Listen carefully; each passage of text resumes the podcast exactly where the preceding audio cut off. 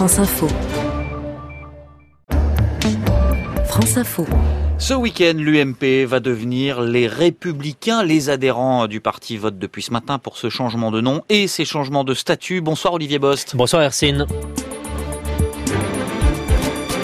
Vous nous expliquez ce soir, euh, Olivier, tout ce que ce changement de nom ne va pas régler. Eh bien oui, l'idée des Républicains, c'est une euh, bonne idée, Hercine. Hein. Ça permet de capter une partie de l'histoire. Cela a un côté rassembleur, quasi universel, et ça doit faire oublier ces dernières années tumultueuses et douloureuses pour la droite. C'est une bonne idée, mais qui a effectivement quelques limites. Avec les Républicains, Nicolas Sarkozy a aussi l'ambition de refaire le coup de l'UMP à sa création. Petit comeback rapide.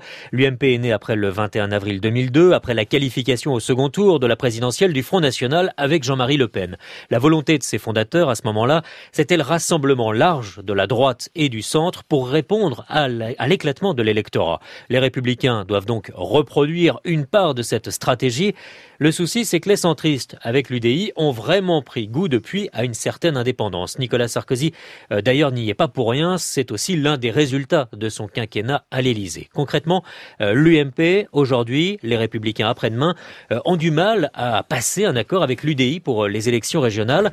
En Ile-de-France, par exemple, cela devient problématique. À gauche, la machine Barthelone, qui est en bonne passe de rassembler largement autour d'elle, va entrer en campagne dès demain. Et pendant ce temps-là, Nicolas Sarkozy a le plus grand mal à convaincre la candidate UDI Chantal Joanneau de rejoindre Valérie Pécresse. C'est encore plus compliqué en Bourgogne-Franche-Comté où l'UDI, François Sauvadet, bataille pour la première place contre l'UMP Alain Jouyandet. En Rhône-Alpes-Auvergne, par exemple, encore, les centristes de la métropole lyonnaise n'ont pas encore digéré le choix du très droitier Laurent Vauquier pour mener le combat. À la fin, il y aura des accords partout, ça c'est sûr, mais il faudra encore voir si tout le monde fera vraiment campagne. Conclusion, le changement de nom de l'UMP vers les Républicains n'aura pas simplifié l'union du centre et de la droite. Alors, première difficulté, donc est-ce qu'il y en a d'autres comme celle-ci qui ne seront pas résolues? Oui, les Républicains n'effacent absolument pas les rivalités internes à l'UMP. Alain Juppé, pour ne citer que lui, a répété autant de fois qu'on lui posait la question qu'il n'était pas convaincu par ce nom. C'est une façon euh, de dire, pour le maire de Bordeaux et candidat à la primaire, que l'action de Nicolas Sarkozy à la tête du parti n'a pas beaucoup d'importance. Bruno Le Maire, dans le monde de cet après-midi, estime que le nom est une question secondaire, une question qui ne tient pas en haleine les Français, selon lui.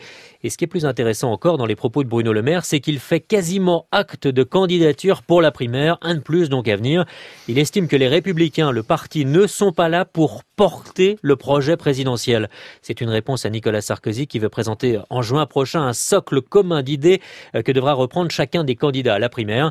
Alors c'est malin politiquement de la part de Nicolas Sarkozy, mais ça risque de faire peu d'émules, un peu comme le nom les Républicains. Et il y a, Olivier, un dernier écueil à ce changement à l'UMP. Oui, c'est euh, croire aux côtés lessiveuses de l'opération Blanchir. Les Républicains feraient oublier l'UMP, la catastrophique bataille entre François Fillon et Jean-François Copé, effacer le dépassement des frais de campagne avec Big Malion, disparu, les affaires de Paul Bismuth, de Claude Guéant et d'autres, tout cela serait définitivement associé à l'UMP et plus aux Républicains. Le seul hic, c'est que les protagonistes restent à quelques exceptions exactement les mêmes.